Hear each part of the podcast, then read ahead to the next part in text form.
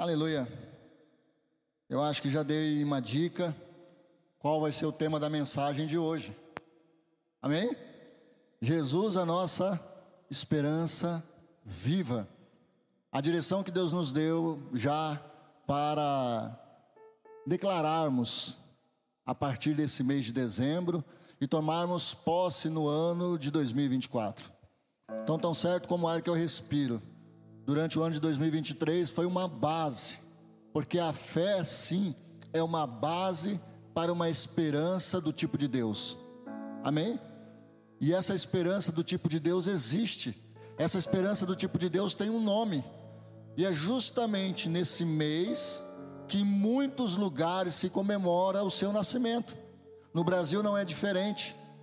Mesmo que muitos dizem que não é essa data, provavelmente não foi nessa época que Jesus nasceu, mas até então se comemora nessa data. E nós temos que aproveitar as oportunidades. Amém? As oportunidades que nos são dadas para falar do autor e consumador da nossa fé, para falar daquele que é o nosso Senhor e Salvador. Amém? Como eu disse hoje pela manhã, ontem nós estávamos ali na Afonso Pena e demos uma volta até ali a, a vila de, do Natal. E foi ainda de dia, não estava com todo aquele glamour das luzes, né? Porque o Natal tem isso, muitas luzes, luzes por todos os lados. E eu particularmente eu gosto demais porque quando nasci e vivi até os meus sete anos em Aquidauana, uma das coisas que me alegrava e muito eram as luzes de Natal. Eu ficava muito é, alegre, feliz, esperando por essa época. As coisas mais simplesinhas, aquelas luzinhas que ficava, aquilo me chamava, aquilo me trazia uma paz no coração. E eu acho que foi a porta de entrada para uma oportunidade para ouvir de Jesus. E quando nós passamos ali pela Afonso Pena, eu vi que estava tudo certo. Uma roda gigante né, do lado esquerdo, logo na entrada principal, do lado direito, a casa do Papai Noel, a praça da alimentação, mas bem na entrada, bem mesmo na entrada, está ali um presépio, que simboliza o nascimento do Salvador, o aniversariante. Natal, Alguém nasceu. E quem é esse alguém para nós? Amém? Papai Noel não garante a minha salvação, mas Jesus sim. E eu devo comemorar, eu devo celebrar, e eu devo viver essa esperança viva. E eu quero que você abra comigo a tua Bíblia, lá em 1 Pedro, no capítulo de número 1, verso, a partir do verso de número 3.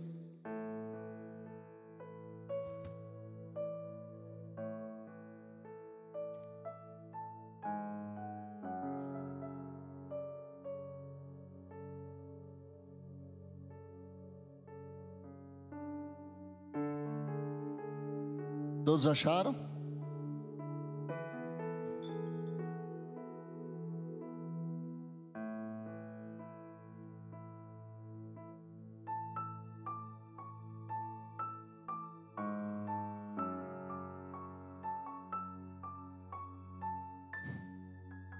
Eu não sei como tem sido o seu ano até aqui, mas espero que você tenha motivos para agradecer ao Senhor. Mesmo que tenha sido um ano de talvez de muitas aflições, de situações delicadas, de algumas levantes, mas eu quero que você tenha em mente que só o fato de você respirar, só o fato de você ter tido a oportunidade de entregar a sua vida para Jesus, e eu não estou falando de religião, amém? Porque eu entendo que Jesus não é uma religião para mim.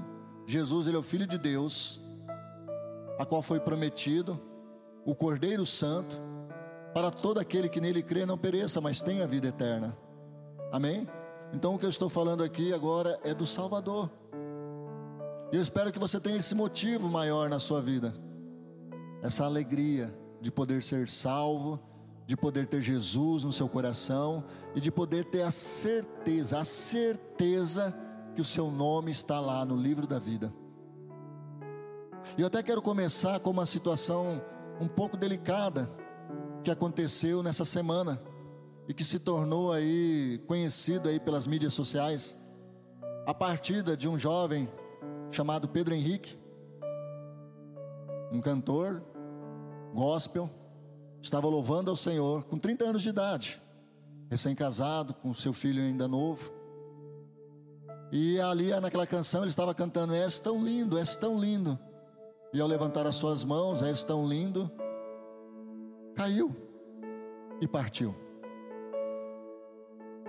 Eu quero começar com isso porque realmente é delicado. Nós não sabemos o dia de amanhã. Nós temos o hoje. E o hoje é o nosso presente. Hoje é dia de amar, hoje é dia de se perdoar, hoje é dia de pegar aquele dinheiro que você tem no bolso e vai falar assim: nós vamos lanchar juntos depois. Não guarde esse dinheiro para amanhã. Use esse dinheiro para você estar do lado da sua amada, do lado do seu amado, do lado da sua filha, do seu filho hoje. Você está entendendo? Deixa amanhã, que amanhã ele se encarrega de si mesmo. Basta cada dia o seu mal. Vamos crer, vamos louvar, vamos celebrar, vamos rir. Vira para o teu irmão, dá uma risada, haha, meu irmão. Vamos rir. A vida é bela. Quem já assistiu esse filme muito antigo? A vida é bela. É fantástico esse filme, não é fantástico? É uma obra-prima, a vida é bela. Assista. E você vai entender que nós temos muito, mas muitos motivos para nos alegrar.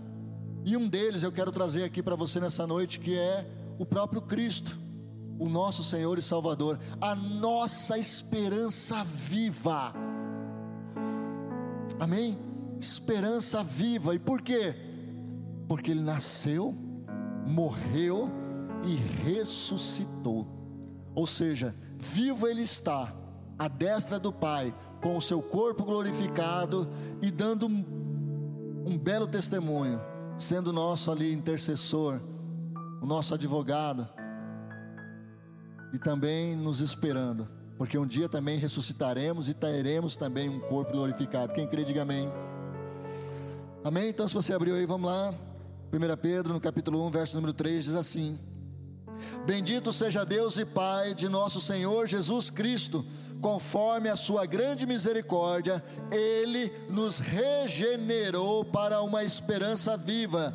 Regenerou para uma esperança viva, por meio da ressurreição de Jesus Cristo dentre os mortos, para uma herança que jamais poderá perecer, macular-se ou perder o seu valor, herança guardada nos céus para vocês, que mediante a fé são protegidos pelo poder de Deus até chegar à salvação, prestes a ser revelada no último tempo. Aleluia! Estamos vivendo o último tempo. Fecha teus olhos, vamos orar. Paizinho, mais uma vez queremos te agradecer, porque tu és a nossa esperança. Obrigado por essa amada igreja. Obrigado pelos nossos amados que estão nos visitando nessa noite. Obrigado, Pai, porque eu tenho plena convicção que aquele que entrou triste sairá daqui, ó Deus, alegre. Aquele que entrou, ó Pai, entristecido, irado, sairá daqui consolado. Aquele que estava angustiado sairá daqui confortado. Eu creio em nome de Jesus. Aquele que entrou sem salvação sairá daqui com o seu nome no livro da vida. Assim eu creio, Pai, assim eu oro, assim eu declaro, em nome do Senhor Jesus. Amém? Meus amados, aqui o apóstolo Pedro estava falando com os seus, naquela época, isso aqui eu chamo de carta circular, ou seja, era na época para a Ásia Menor, para os cristãos daquela época, que eles estavam sofrendo bastante retaliações né, retaliações de diversas religiões, principalmente do judaísmo, e não é diferente nos dias de hoje. E Pedro mandou essa carta, essa carta circular, e eu creio que essa carta ela é atemporal, ela atravessa os tempos, as épocas e chegou até os nossos dias, aonde também somos consolados, aonde também somos animados a continuar confessando a fé que temos. E a fé que temos é a fé em Cristo Jesus. Amém? Então não desanime. Nós estamos vivendo um tempo onde o cristianismo caiu em descrédito. Talvez por mal testemunhos, talvez por líderes que são gananciosos, só estão atrás de dinheiro, talvez por uma membresia que não preza realmente pelo Cristo dentro, pelo Espírito Santo, talvez pela, pelo esfriamento da fé como um todo, aonde não se vê mais cura, aonde não se vê mais milagres como se havia na época dos discípulos. Talvez tudo isso tenha sido motivo da, da credibilidade cristã ter caído, principalmente o mau testemunho. Crentes que não temem mais a Deus, crentes que cristãos, né? Que não oram como deveriam orar, que não leem a Bíblia como deveriam ler, perdoar como não deveria, como deveria perdoar, coisas do tipo, como Jesus nos ensinou, como Jesus nos recomendou. Muitas vezes emprestamos os nossos ouvidos para o inimigo e emprestamos a nossa boca para o diabo. Por que, que eu digo emprestamos nossos ouvidos? Ouvimos coisas que não deveríamos ouvir, sentimos aquilo que não deveríamos sentir, e acabamos verbalizando aquilo que não deveria ser verbalizado. Porque a fé em Cristo Jesus diz: não faça isso, não creia nisso, não fale isso, não se comporte assim. Você é meu filho, eu te gerei. Amém? E o que Pedro está falando aqui é justamente sobre isso. Vocês foram gerados. O que é gerar? É fazer de novo, é novo nascimento. Amém? Isso está registrado lá no Evangelho de João, no capítulo 1, verso de número 12, verso de número 13.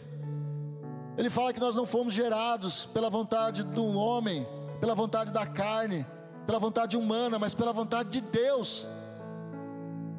Ele nos tornou filhos.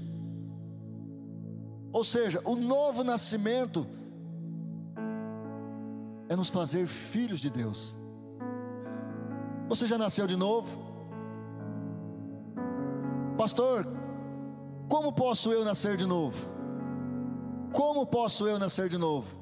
Na manhã de hoje eu falei, veio na mente um trecho de um filme, de uma série, né, o The Chosen, onde Nicodemos, isso está lá registrado em João capítulo 3, aonde Nicodemos vai até Jesus de noite ele, como um homem importante da sinagoga, elas foram batizadas, elas nasceram de novo.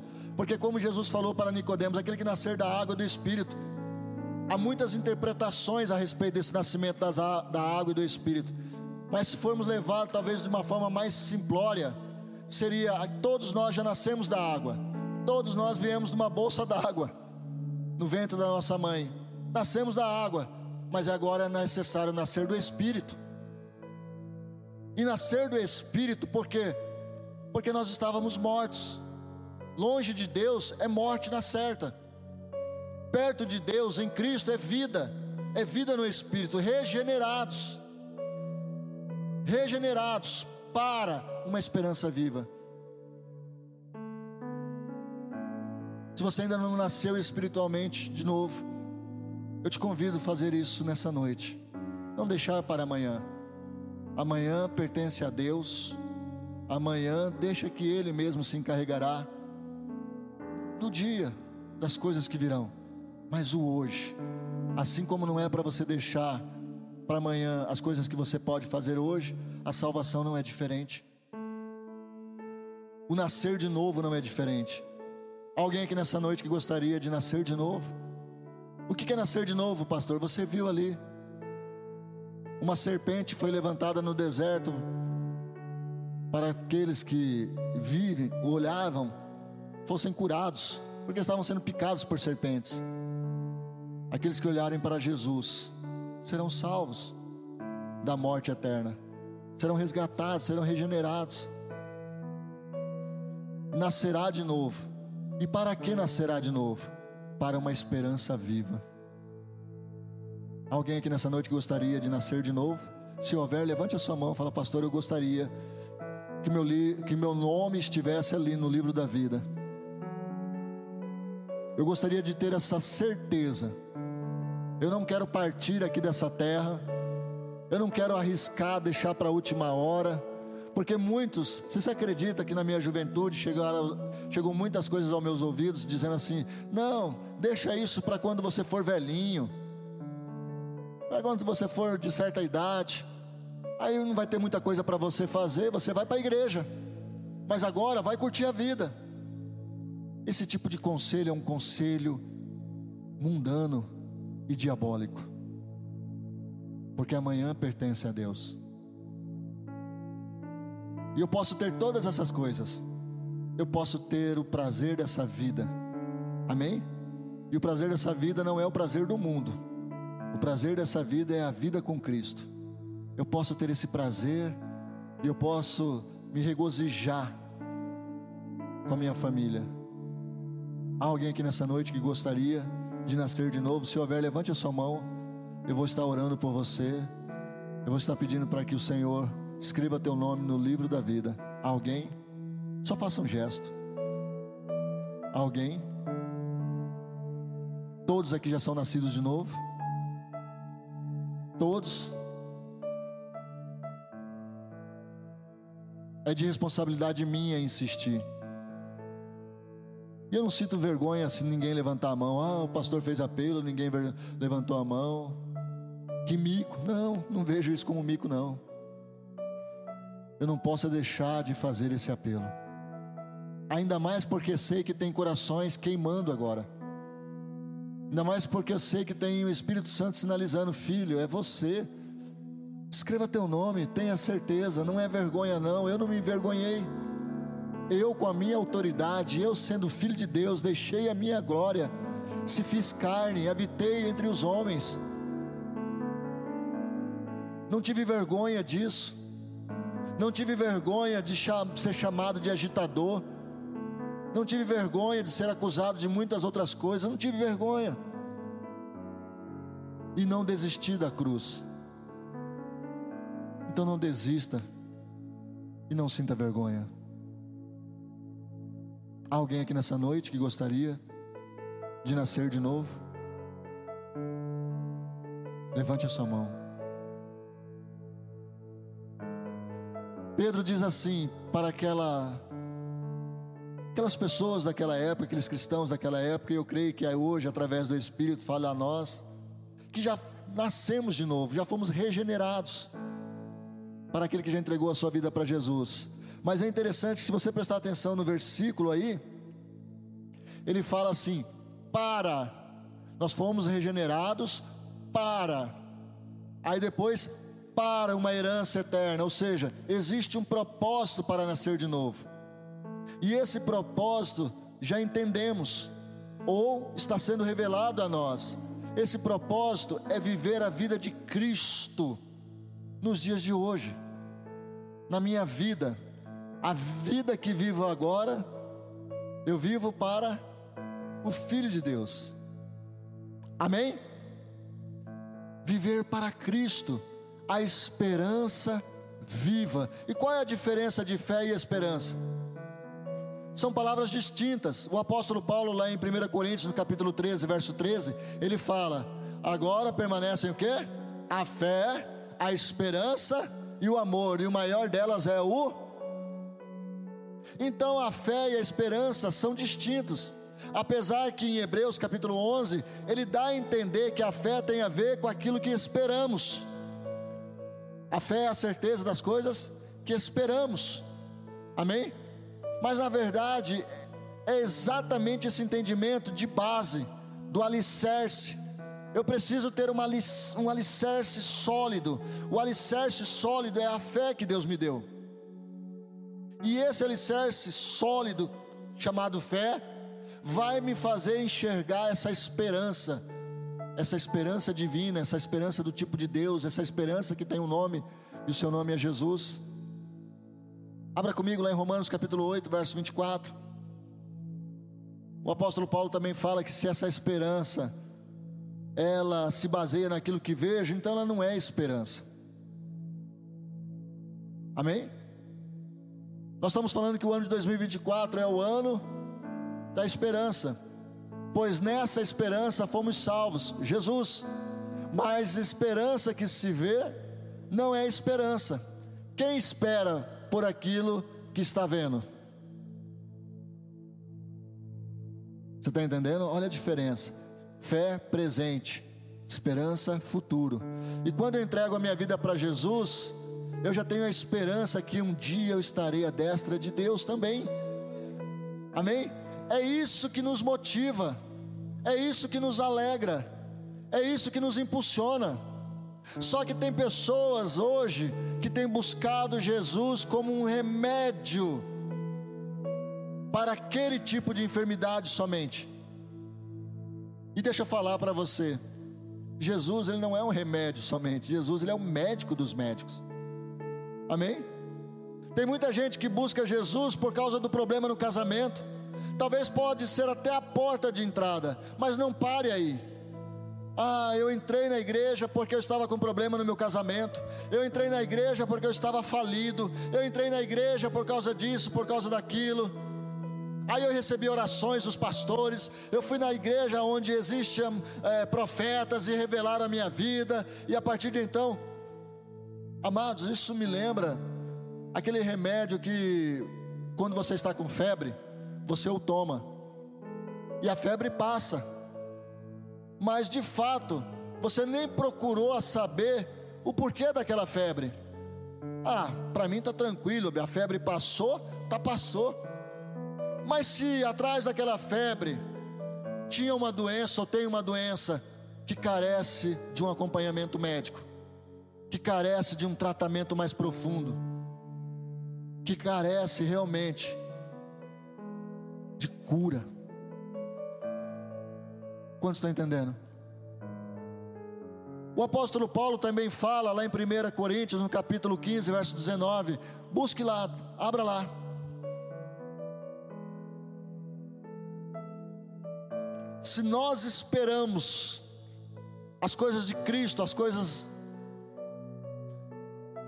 Se é somente para esta vida que temos a esperança em Cristo, somos de todos os homens os mais dignos de compaixão. Você está entendendo? Tem uma outra tradução que fala miseráveis. Somos os mais miseráveis. Por quê? Porque buscamos Jesus para resolver o meu problema imediato. E aí, depois que Jesus resolve o meu problema, eu dou as costas para Ele. Eu vou correr novamente a minha carreira e deixo o amor esfriar. Quantas pessoas entraram a porta dentro de igrejas, pedir orações em células, pedir orações por aí para resolver o seu problema, só. Depois que Jesus, e Jesus é bom, Ele ajuda, muitos viram as costas. E ele fala: se temos esperança só para esse tipo de milagre, só para esse tipo de solução, miserável homem que sou. Por quê?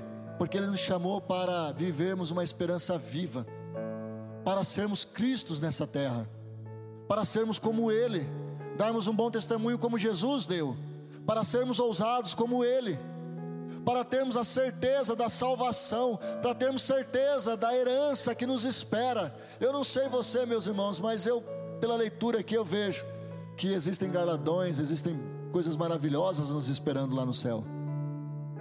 Eu não sei o que você entende por maravilhoso, mas uma das coisas que eu disse na manhã de hoje, que eu quero da parte de Deus, tá? O privilégio de falar: Deus, me deixa voar. Eu quero voar, Pai. Nem que for voar assim por cima de umas árvores, passar a mão assim naquela copa e falar: estou maior que vocês. Você está entendendo? Maior não, né? Estou mais alto que vocês agora. É só para sentir aquela, aquela coisa gostosa de poder não se prender a espaço e nem tempo, porque o nosso Deus não se prende a espaço e nem tempo. O nosso Deus é o dono do tempo e do espaço. Amém? chegar lá no céu, tantas coisas maravilhosas. Eu sei que a mente humana, a mente limitada, não consegue entender isso, como já foi dito, e eu gostei muito do que o Luciano Subirá falou. Ah, lá no céu vocês vão andar, porque a Bíblia diz isso, né? Vão andar por ruas de ouro, ruas de cristais, aquela coisa toda, diamante, o que é mais precioso? Nós, ó, oh, ó, oh, o que, que é ó? O que é ouro lá no céu? O que é diamante lá no céu? O que é importante lá no céu é que você vai estar lá. Que o Filho de Deus veio nessa terra, morreu e ressuscitou para que nós estivéssemos lá. Então o valor não é onde você está pisando, o valor é quem está pisando. E quem deu essas pisaduras para que nós a seguíssemos? Quantos estão entendendo? Como é importante termos essa consciência, esse entendimento de eternidade. Eternidade, meus amados, herança. E aí ele conclui falando sobre essa salvação que nos é garantida.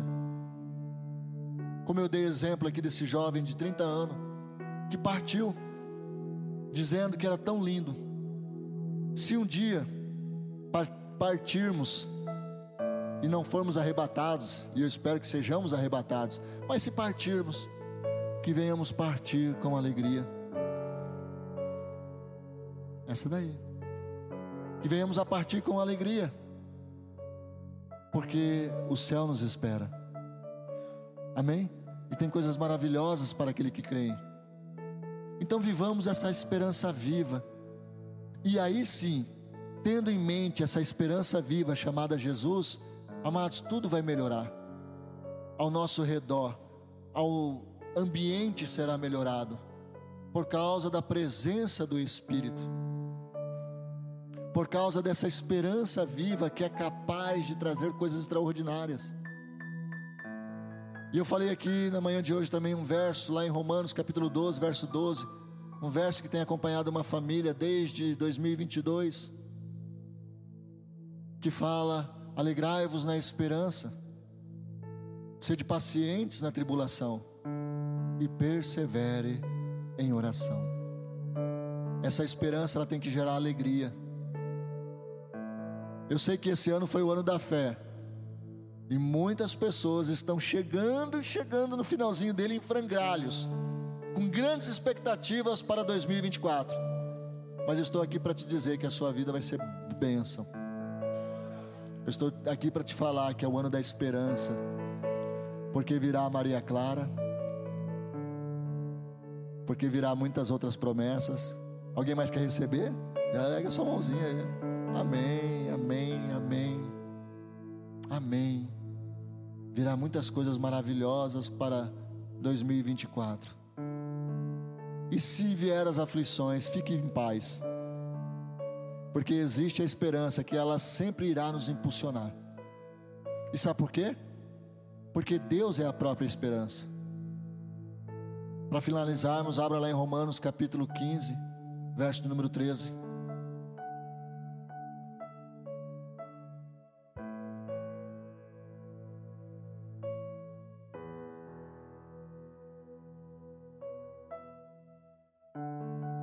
Que o Deus da esperança os encha de toda alegria e paz. Está parecendo já ano novo, né? Por sua confiança nele, para que vocês transbordem, transbordem, diga aí, meu irmão, transborde. Transborde esperança, e pelo poder do Espírito Santo. Esperança, essa é a palavra de ordem para 2024 essa é a palavra que vai permear a sua vida. Amém? Jesus é a nossa esperança. Que você tenha essa oportunidade no dia 24 agora, na Santa Ceia. Quem aqui quer ser o orador da família? Você não entendeu? Você vai se reunir com a sua família. Eu creio que você vai estar lá no meio de seus parentes. Pastor, mas os meus parentes não são cristãos, eu não devo ir, né? Porque vai ter bebida, vai ter isso, vai ter aquilo. Amém, crente. O sal fique no saleiro, não tem problema não. Fica lá no saleiro. Amém? A luz fica lá debaixo, não tem problema não. Se preserve a sua luz, preserve o teu, teu, teu sabor ali no saleiro e pronto. Não é isso que Deus ensina. Vai lá. Claro que para se enturmar você não precisa beber. Para se enturmar, você não precisa fazer ou as piadinhas. Você está entendendo? Mas estar no meio da família é importante. A luz e o sal. como é importante.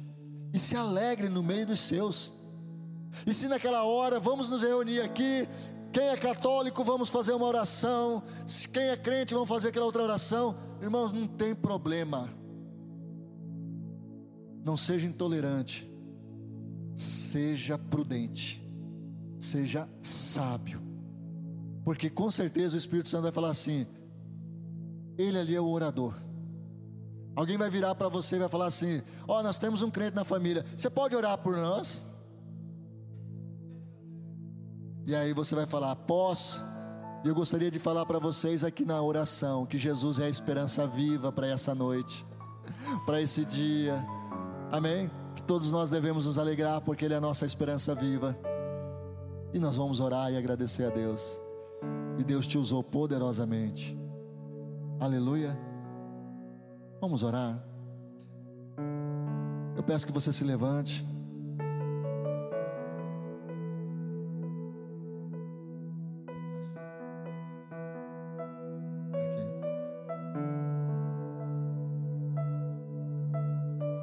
Isso vai fazer muito sentido para nós. Desde a nossa conversão tem feito muito sentido. Mas fará muito mais. Porque Deus trará a mente ao coração. Amém? Eu vou fazer essa oração, mas não vá embora. Nós temos ainda a entrega dos certificados desses amados que descerão as águas. E mais uma vez eu falo para você: quer alegria no seu coração? Aceite Jesus. Amém? Essa é uma alegria permanente para o resto da sua vida. Para o resto da sua vida. E olha que a vida é a eternidade. alegria para sempre. Paizinho, mais uma vez te agradecemos, porque o Senhor é conosco. Obrigado, Pai, por esse entendimento. Obrigado por essa linda festa que ocorreu aqui nessa noite. Obrigado pelos amados que estão nos visitando, pelos amigos, familiares, por todos aqueles que estiveram aqui nessa noite. Mais uma vez quero te agradecer, ó Deus, porque a tua palavra, ela foi entregue. Que possamos nos regozijar, nos alegrar com o presente que o Senhor nos deu. E o presente é hoje. E que a esperança a qual vinda do alto aquela que nasceu, viveu, morreu e ressuscitou, ela esteja presente nos nossos corações. E que essa mesma esperança, essa esperança viva, ela possa permear, ó Deus, o nosso casamento, os nossos relacionamentos, os nossos negócios, ela possa permear a nossa igreja como corpo de Cristo, ela possa permear, ó Deus, todo o nosso ser. E que assim, Deus, venhamos acolher da fé que foi semeada e da esperança, porque sei que haverá uma colheita de 30, 60, 100 por um. Em nome de Jesus. Amém.